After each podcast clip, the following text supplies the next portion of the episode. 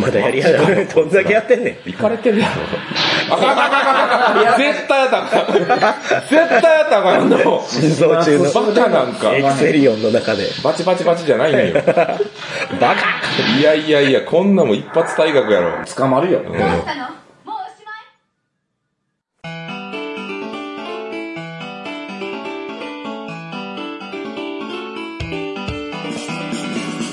はい始まりましたホラボド今回はなんと声がガラガラでお送りしますイェーイみんなでトップを狙いを見ようですイェイイェイ来ましたイエ誰得かいーイ全くわかんないです。そう。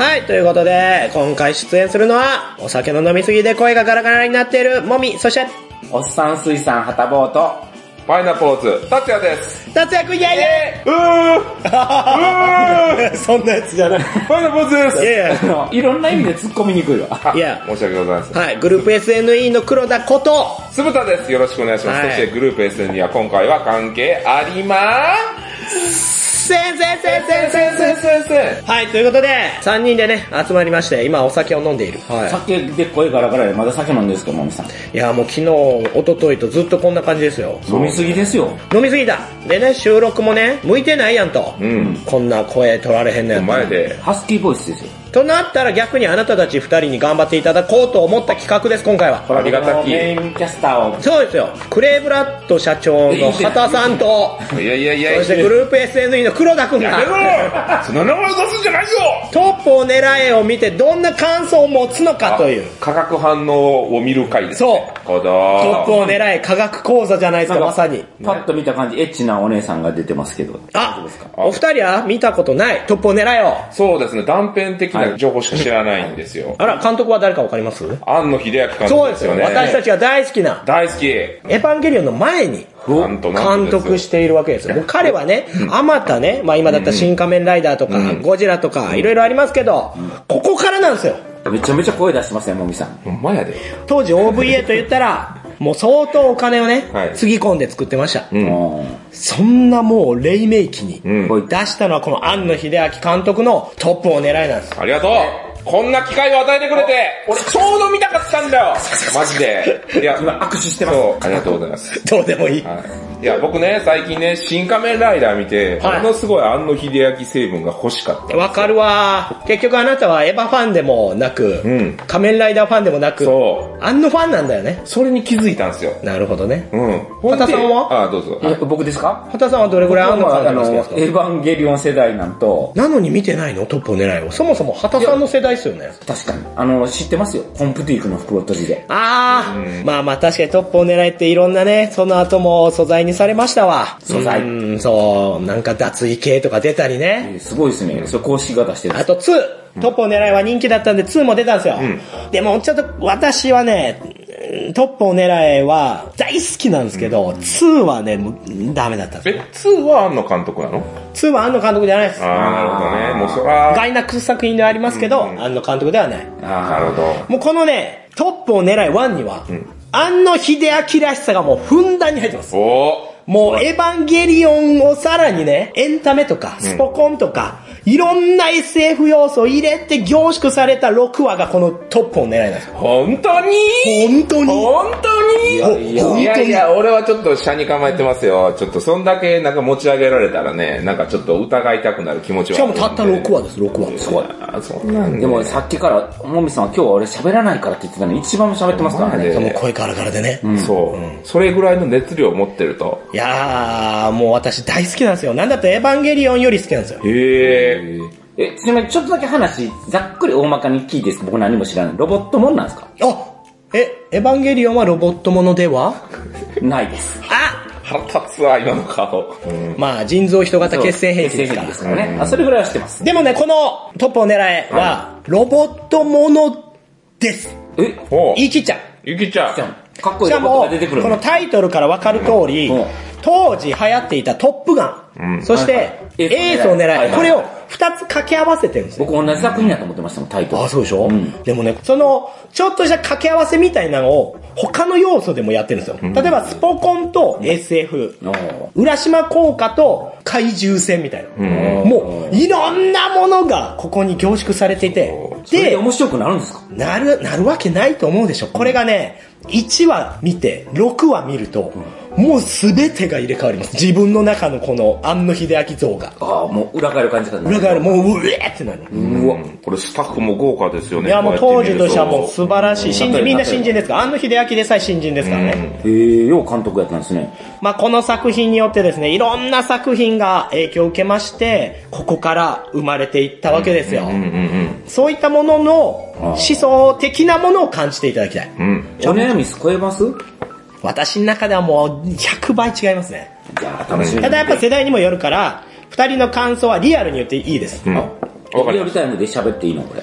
いや、終わった後に。あ、そう、さすがにあの映像を見ながら喋ってしまうと、いろんな権利問題が発生するので、1話見る感想を言う、2話見る感想を言うで最後までやっていきましょう。これ誰得かですかやっぱり最初に聞いた通り。えー、これはもうあの、ただの飲み収録なんで、誰得会でもありません。わかりました。はい。でそもういねったね、オフを楽しむ。これを機に、ぜひ、これ聞いてる人もこのタイミングで1話見てみたいな。あまだ見てない方がいらっしゃった。配信やってるんですかいや中で。、アマゾンとかでやっとんすあーえっと、バンダイチャンネルなどでやってますけれども、あと有料であれば見ることもできますうんし、私たちが今から見るのは、私が持ってる DVD。はい。はい。もうこれ当時買ったもんですよ。おすごい、プレミア。そうですよ。というわけで、はい。早速、イェイ第1話を見てみましょう。はいやいやいや。イェイイェイススタタートタップは狙え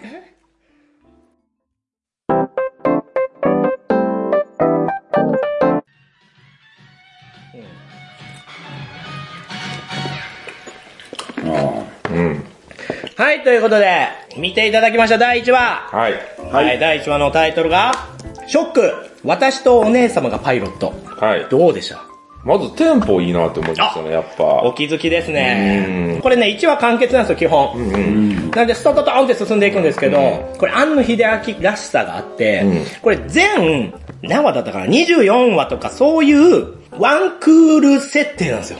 うんうん。それの総集編っていう体なんですよ。はいはいはいはい。だから、あの、稲妻キックっつって飛び出してくるでしょ、で初見なのに、うん稲妻キックってなんやねんって思う全然知らんし、みたいなね。けどあれは、6話、10話ぐらいのを一気に1話にしたっていう体なんで、あっていう、もうそこら辺の裏設定がもうすでに安野間の悪いとこが出てる。あ。ああ、悪いとこなんですね、やっぱそこはむ。しろその間のこの想像力をかき立てる感がやっぱりあるんですよね。だからライバだかル。らでも、ただテンポが早すぎるんで、あれはい逆にそれを考えるゆとりはないよ。あー、もうノリでね、ストなんンかあの、引っかかり出したら次のシーンに追いつかへんから、思考が。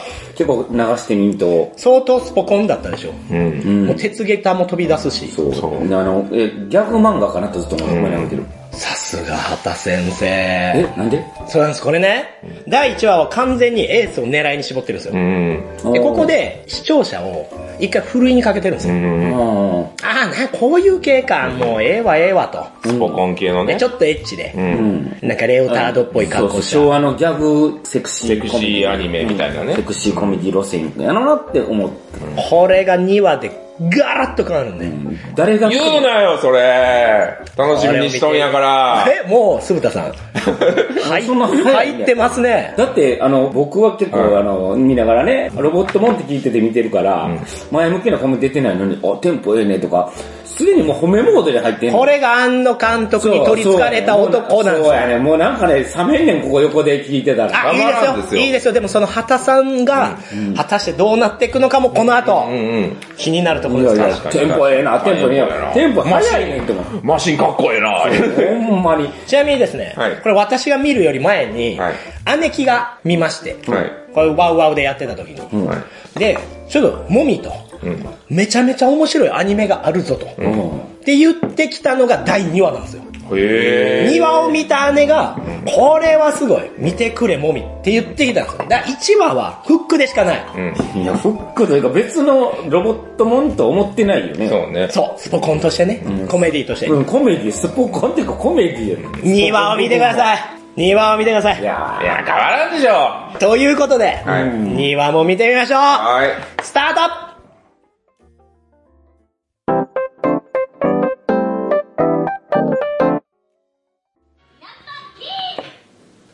タさんどうでしたかーいやー、詰め込みすぎ。 疲れてる。疲れる、疲れる。疲れてるこれやん。は普通のアニメ見てたら、ここの、だいたい25分とかはい6分じゃはいないですか、アニメってね。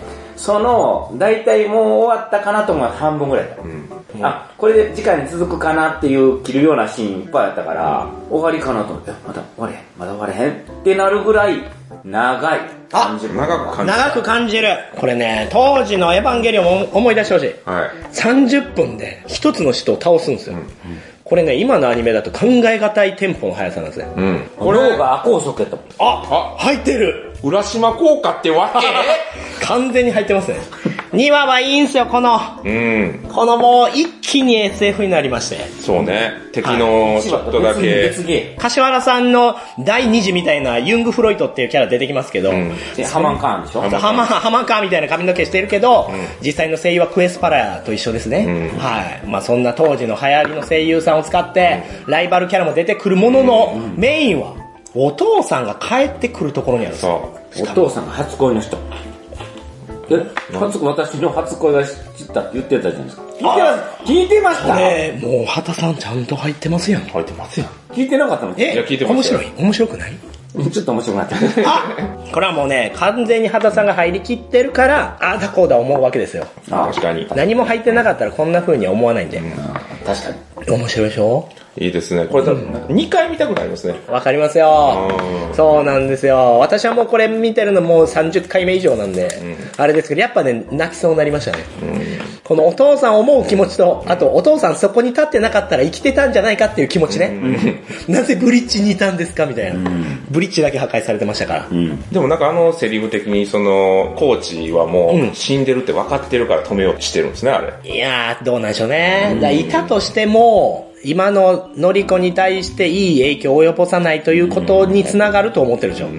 やっぱのりこの負けん気っていうのはお父さんへの執着という執か。着とか、え、あ止めの、ようとし憧たれのとは、でもか。あれじゃないの、あの、その遅れることによっていろんなことが、それもありますね良くないから、そっちを、娘を守る方で止めようとしたんじゃないいや、分かんないですよ、それは。でも。まあ、いろんな思いがあるんですよ、コーチは。コーチ自身も本当はね、それを知った時に自分も調べたいはずなのに、生徒のために身を挺意して連れ帰るという。それを空気を読まず出迎える田代館長ね。ニコニコしてましたね。六ヶ月経ってるからおおできたよ、エクセリオンみたいな。おーい、嬉しいよ。みたいになってましたからね。なんじゃこいつってなりますけど一。人だけおばあさんになっとったからね。まあでも6ヶ月も経っちゃう。でも12秒で6ヶ月ですから、やばって思って、12秒やったら、え、どれぐらいやろって僕ら思ったけど、まさか、半年も。そういう風に、まあ、浦島効果がこの作品には登場しますけど、まあ、当時で言ってもちょっと新しいんですよね。そういう表現、そういう設計が、で。そういうところがやっぱいろんな作品に繋がっていったという。なるほど。ほらー、 SF 作品なんですね、やっぱり。と思うでしょえ ?SF じゃないですかね。今、コメディ色は薄まってきましたね、今回第2話は。どんどんコメディ色は薄まりますけど、またちょっとね、これがやっぱ庵野秀明なんで、あーもう単純な SF ともまた違うところが。。あ唯一のコメディシーンがお風呂シーンだけでしたからね。あれをずっと続けてくれって俺は思ってしまったよ 乳首入れてますからもう乳首も出てるし、もうあの本話化をずっとやってくれって。うっうっうっそうっそうっそうちちなみになんであの、あの、なんやろハマンカーみたいな女の子、ユングね。うん、急にコロッと変わったんですか、性格。ユングは人見知りなんですよ。で、二面性を持ってて戦闘中と、ああいう、緊張してるそとう、オフのタイミングでは全だく、からユングフロイトなんですね。おえ違うのあ分かってる。名前の由来が分かってるんですよあ。そあ、うさすがですね。ユング博士とフロイト博士ですからね。心理学そうです。心理学。者の名前から持ってきてますそかれでら。かってことか。わかりました。おいいかなんか、畑さんは若干否定的ながら、しっかり抑えてますね、なんかこう、ちょっとした、その名前とかが書かれてる紙とかが画面に映ったりするんですけど。山がとか抱えてましたからね。そうそうそう。有名な方々はね、そこにおコ前ンニとャさックれスてる。を支えた人でしょ、僕はこれあの、この間一緒に行ったあの秀明店で覚えましたからね。偉い偉い。分かって、このメンツ最高やな。 あれいいよ、このメンツ。俺らでトップ狙えるかもしれない。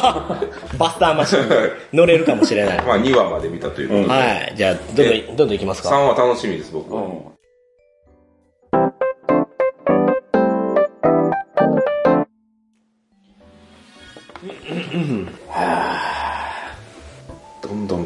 くなってきた。あそうですね。どうでした第3話。雪が重くなってこれ、まだ第3話ですからね。もう展開が早い。あれ、どうしたんですか畑さんテンション下がってますだってスリスリそこまで思い入れがないまま死んでいくねん。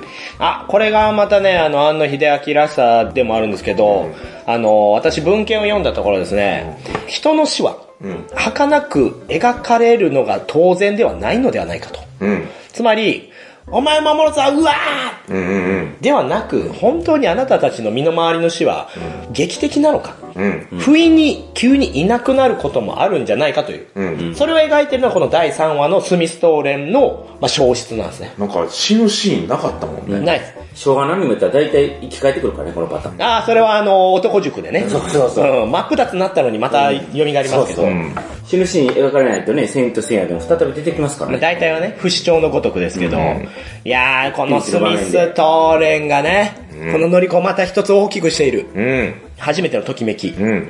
見ましたあの、何を笑ってるのよ。はははははは。もう、もわーんってしてましたよ。わかりやすく頬は絡めてましたね。いや頬ん、頬じゃなかったよ顔の真ん中顔の真ん中よ。鼻の上です。頭新しかった、いやんって言いました。顔色悪いねやったからさこのまたスミスしかもの。ゴミもちゃんと捨ててないし確かに、うんそのままベンチに置いて残まっした残っけてどたからこれは柔道アーシャの声優さんで、はい。時をかける声優陣、こんな雑に扱うという。で、敵もいまいちよくわからない。初の戦闘シーンやったんですけど、いまいち何をやってるか。見えてないからねわハんゲだけね、そうジュイーンっつってめちゃめちゃ早いでで。でも、わー、キャー言うてるだけですから。でも本来、あなたたちがじゃあ宇宙に行ってね、専門学校出てるからと言って、戦えますか、やれます。やれる。やれやれる。ます。お頑張姉るさん。頑張るよまあそんだけ頑張れるかもしれませんけど、本来であれば、やっぱパニックに陥るのは当然なんですよ。んで、のりこも、いくら提督の娘とはいえ一緒なんですね。うん。こうやって一般市民であるというところを、第3話では描いている。つまり弱さを描いているんですね。そして強いかな、頼もしいなっていう存在でさえ、宇宙怪獣の前では儚くも散っていくという、まあ、そういったところが第3話で描かれまして、果たしゼて、ゼータガンダムがね見えてるね最後ねギョイーンよいっつって、エヴァンゲリオンみたいなのが見えましたね、一め目ん玉ね目ん玉みたいな。出てきましたガンバね。スター。あー、そうですね。あれは、なかなか当時としても斬新なデザインで、まあ一つ目ですからね。うん。あと、構成からクパーってなんか出てきクパーた。クパーって出てきた。あれがあれが宇宙怪獣です。初めてね初めてまあ死骸じゃないのが出てきたよこういった敵が一体どんな存在なのかわからない、まあ、提督、お父さんを死に至らしめたとはいえ、果たしてどれだけの規模、どれだけの強さを持ったのかわからないというのが第3話で圧倒的脅威として描かれている。うん。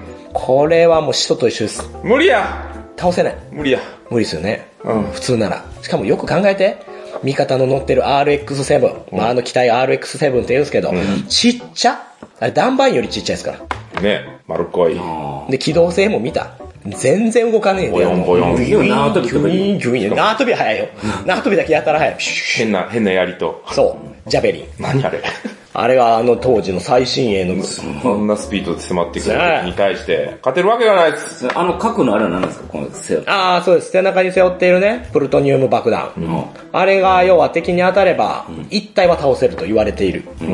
一体っすよ。あんだけ飛び出してきて。果たしてどうなるっちゅう、こうのん次。うん。実はこの次の第4話、最終回です。ええロクはちゃうんのそこは見ていただきたい。え急に変なこと言わんといて。不穏ですね。変なこと言わんといてよ不安すぎる早く見せてよ声でかいね。もう、虜ですね。あとおしっこ行っていいですかああ、いいでしょう。お姉さんもおしっこ行っていいですかいい、よくってよ。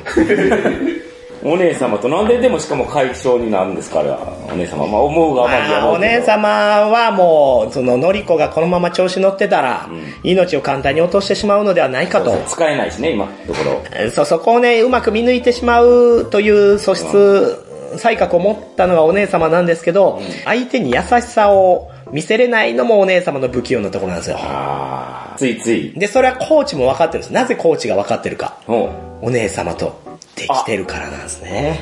それはまあ2日前知ってましたからね、誕生日。あさすがですね。 6ヶ畑さん月後にしかもやってきて、そう。なんでこんな詳しいのみたいな。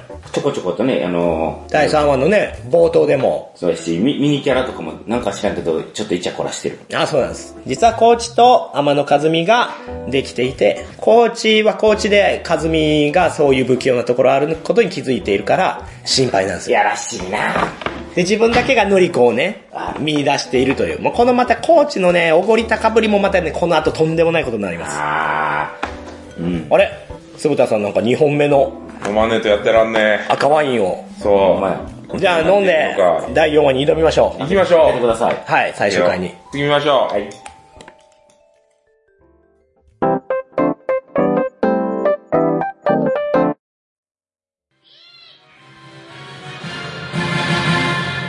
いやー腕組みでせり上がってくるシーン。マジか。痺れるっす。どうですか痺れるっす。もう泣い泣いてるそれ。いやー、もうサブイボタスでしょ。っていうか、急遽決定したんや、5話、6話。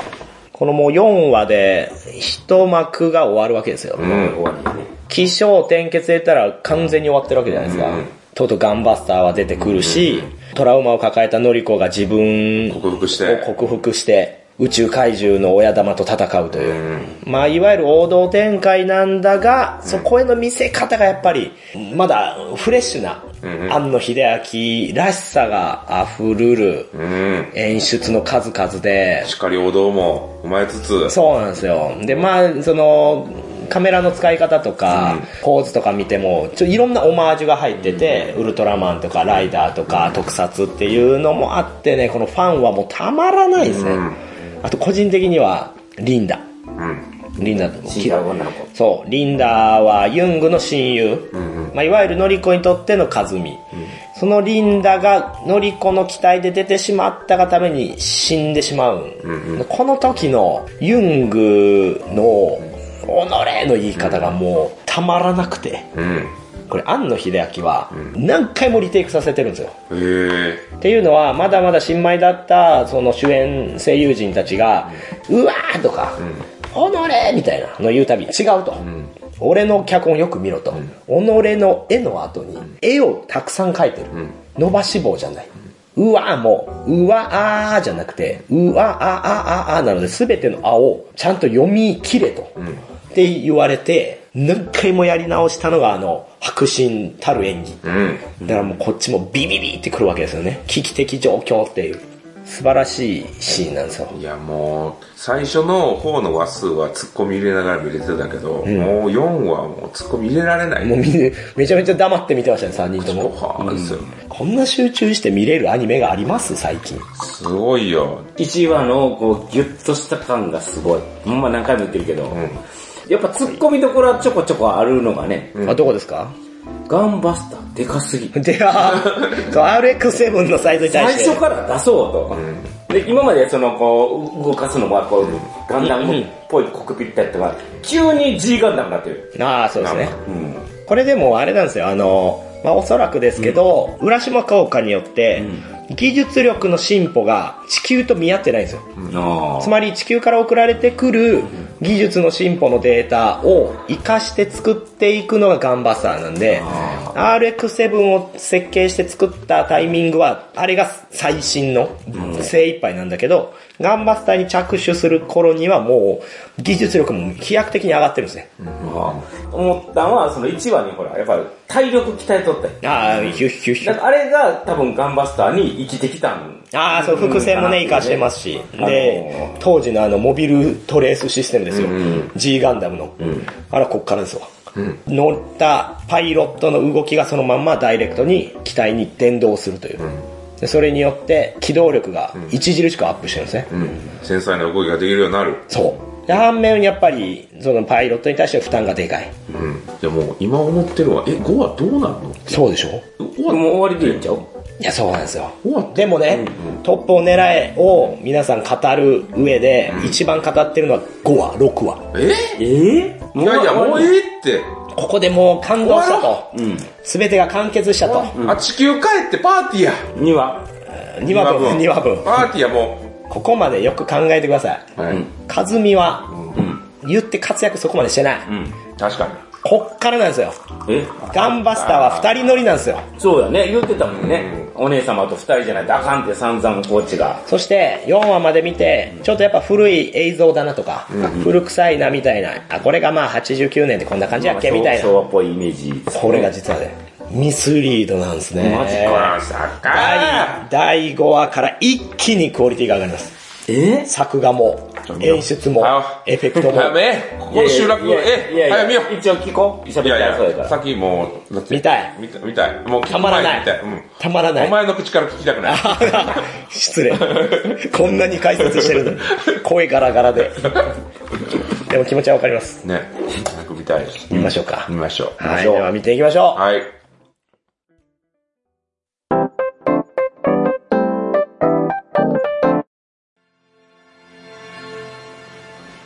いいめちゃめちゃいい。めちゃめちゃいいでしょメリ今ー。映画一本見たで。よかった、ごは。めちゃめちゃクオリティ上がってるよどうしたんだそうっす。もう、絵も全然違います。あ、あと、喉が持ってないです、私の。めちゃめちゃいい。ボロボロですけど。いやまあ一言言わせてもらうと、合体はええな。ああ、分かっていらっしゃる。いや、最高っすすよ。るするとは思ってはいたけど、もうバスターマシンが2台で行ってる時点で合体するだろうと。あと、あんだけ苦しめられてた宇宙怪獣はもう、オラってこう、反撃。すっこすこ。ボコボコにするのが気持ちよくて。今まであんなにも。カタルシス。そう。まあ、あるし、俺最後、今までやっぱこう不幸なことがずっと続いてきたじゃないですか。うんもうんうん。う絶対コーチ死んでるなって思ったら、そう生きてくれてた生きてくれてた好きっていうのは、これはいいですね。切ない感じです愛もね。そして、この圧倒的戦闘シーン。そう。かっこいいっしょ。ここはいいっすね。ゴアがもうこのみんなファンが語るトップ狙いの代名詞と言ってもいい、うん最高のシーンですよ。よかった、よかっあのスーパー稲妻キックのた。うん。伏線も回収して、お姉様、あれを使うわ。ええよくってよ。あの時の顔。か、眉毛も片方だけ、ええよくってよ。息もぴったり。叫び声もね。あんな破壊力で、エクセリオン爆発するやるぐらいのズバでも、降りてきた直後すぐ病院に行くのいいっすね。ーン手からね。手からね。なんだ とこから入れるとあ危ない危ない。なんでこんなとこなんでここっていう。危なすぎでるも。結構、低層もなんか手がパカーン開いたり、足がパカーン開いて、ビリビリって。ああ、バスターコレダーですね。あれは4話の必殺技でもありますけど、でも細かいことはいいんだよっていうね。そう。全体通して本当よくできてる、第5話は。エクセリオンの上でこう腕組みしながらね、うん。強い感じが。ホーミングレーザーももう、ピーって、パーンつえガソンバー面白い。ああ、よかったンな。そう、そう書いたね、5話は。爽快あいや、もう次、終わりか。名残惜しいですいね。やあだ。ぐらい。5話。ええー、5話で映画1本分ぐらいのいやマジで軽いいやー、すごい感動してもらえてる。ただ、6話はね、ちょっと賛否ある。もう5話で描き切ってるんでう。わぁ、安野の6話見たくねそうなんですね。え。 過去にトラウマを得た私た今ちにまでとの、ってね、は、安野の最終は、うん、どうなるのか。賛否両論っていうか、賛ピピピみたいな状態が多いからね。もう最近のはね。んうん。いや、もう見よう早く。どんな気持ちになるかな見ちゃうか、怖いね。もう見てて僕やめたい気はち気持ちいはあや、る。私もちょっと怖い。二人が、いや、やっぱ見なきゃよかったっていう か、僕は言いそうな気がしてる な。私は好きだけどなえ、もうここでラブポップ見るなんでやねん。なんで仲間由紀恵見ないかな。 9点半にしよう。いややっぱ昭和のでもアニメはやっぱ父が出まくるね。あ、ほんま、それはいい、思った。しかも不自然な出方するよね。ー、プルン昭和やなと思った。いや、終わっちゃうんか。しかも主人公も出し惜しみなく出してくるね。 そう。ん一番出てるまであるから。一番出るとか出て一番出るでしょ。でもお姉様だけ出てない。確かに。あ、次はお姉様が主人公っすよ。え、え最終話で。最初は、ここに来て。ここに来て、見たくないわ。変貌します。ほら、ちょっと待って、ほら、もう嫌な感じがプンプンしてる。もうこのコメントだけで。言うねなんか、切れてるやん。いいですよ。で、次の位置が怖すぎるもん。怖いわ。ほな、行きますね。そういうことでしょうか。ちょっと今言いたいこと忘れそうやから、6話見終わった後に忘れないようにメモっとくわ。真面 いやいや、言いたいことあるから、あの、でも今ここで言いたいから、次見たら、忘れてる可能性が非常に高いね、最近のポンコツっぷりからね。目。なるほど。もうやっぱりちょっといろいろと話したいことができたり。話したくないもんね。何が ?T ボラン。ティーボロ。咀嚼して1日後ぐらいに言いたい。はい、じゃあ正座で見ていきましょいっちゃうんか怖いなえせやろ行ってきますあなたいえコーチ私もお待ちしておりますわありがとう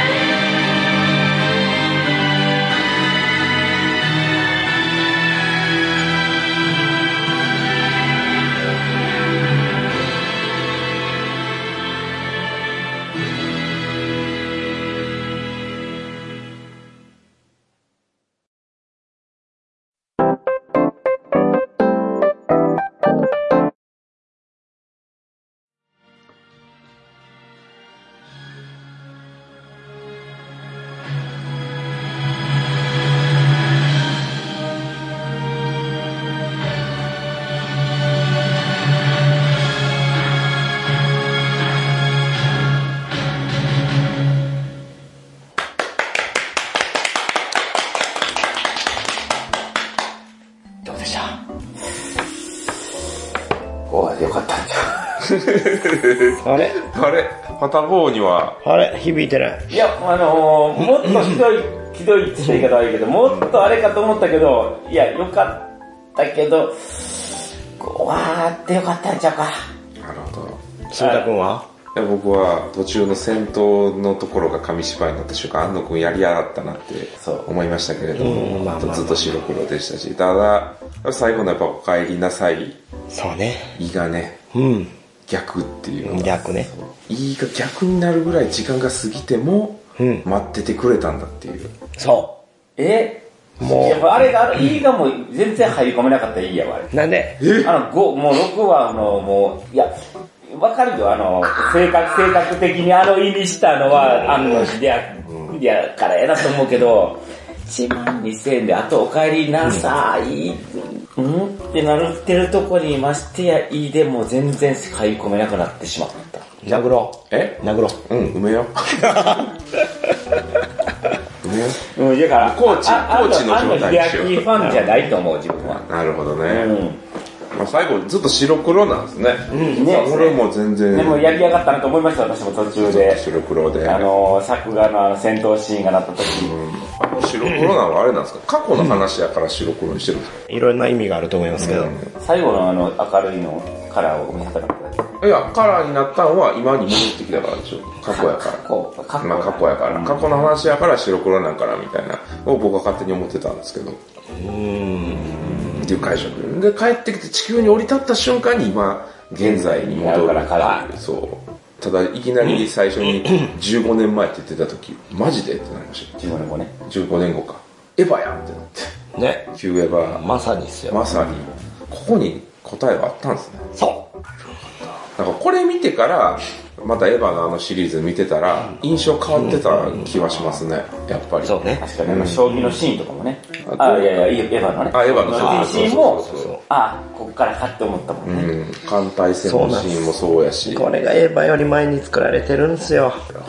感動したなカラーでちょっと見たかったなまあ最終話なんかこういろいろね、やっぱ思うところはあるんですけど。ありますねありますあります。でもまあまあ、戦闘シーンは、あえて、ああなってるんですよ。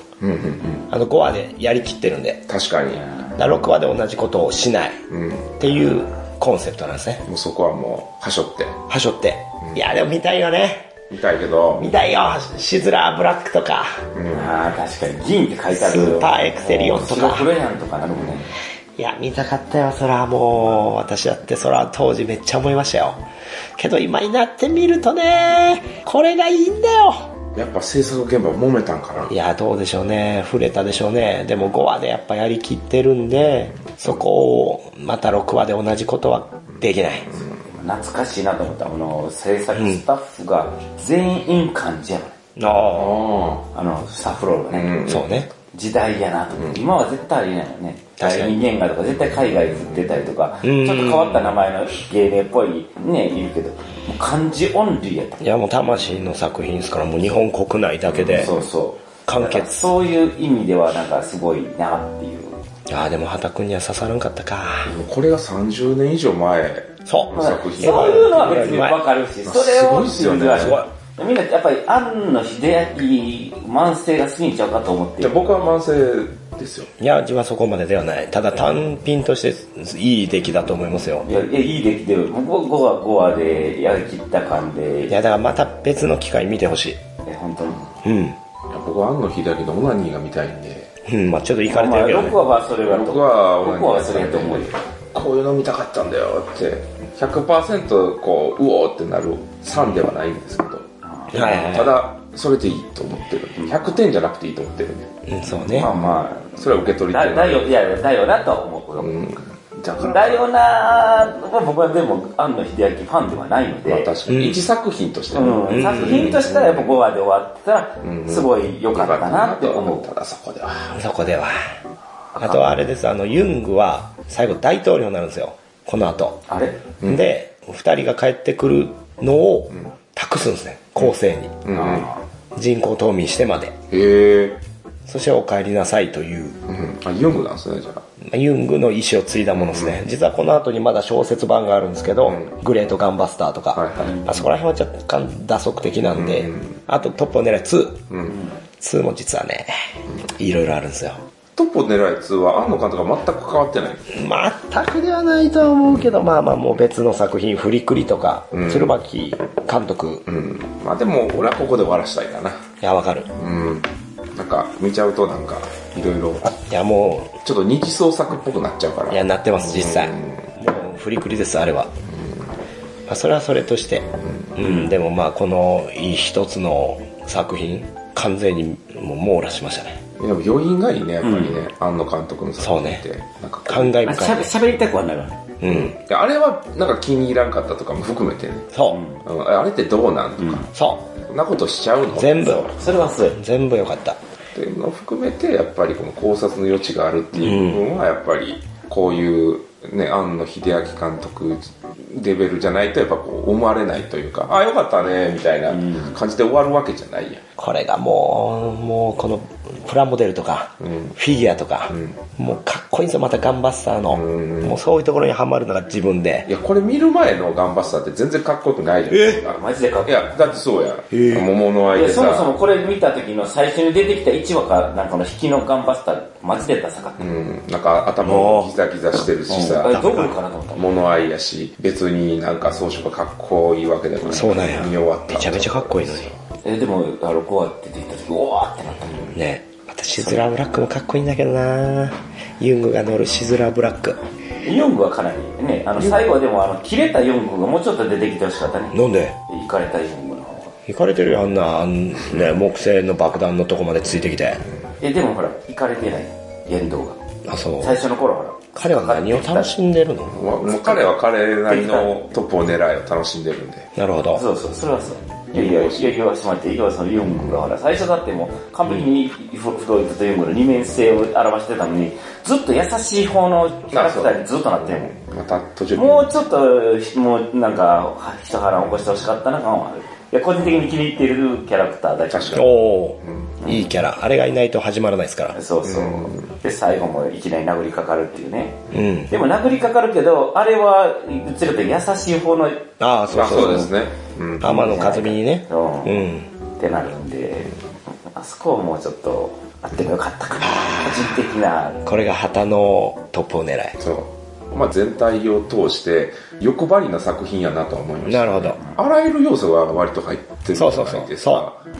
恋愛、熱血、ロボ、んでまあもちろんスポコンですよね。あとは SF もありまはすしい。ゆりも入ってるからね。最後の方なんかはもうちょっとなんか文学的というかなんかこう、なんていうかな、さらにその先みたいな、カテゴライズできないものも入ってたりして、なんかこう、あらゆるジャンルが、しかもバランスよく入ってるっていうのはやっぱり今の作時品間の中にね、うんよう収めた中もね、ないんじゃないっていう、そこれじゃね。これでええやんっていうのはありますようね。だからこれで完結してるんですよ、うん。うん、これ以上見たくないっていうのはそこがあるかも。そうただこの後劇場版みたいなのあるんですけど、うんトップを狙い2と合体した、うん見ない方がいいですはい。声優さんが撮り直しなんですよ全部ああ、はいはいはいはい。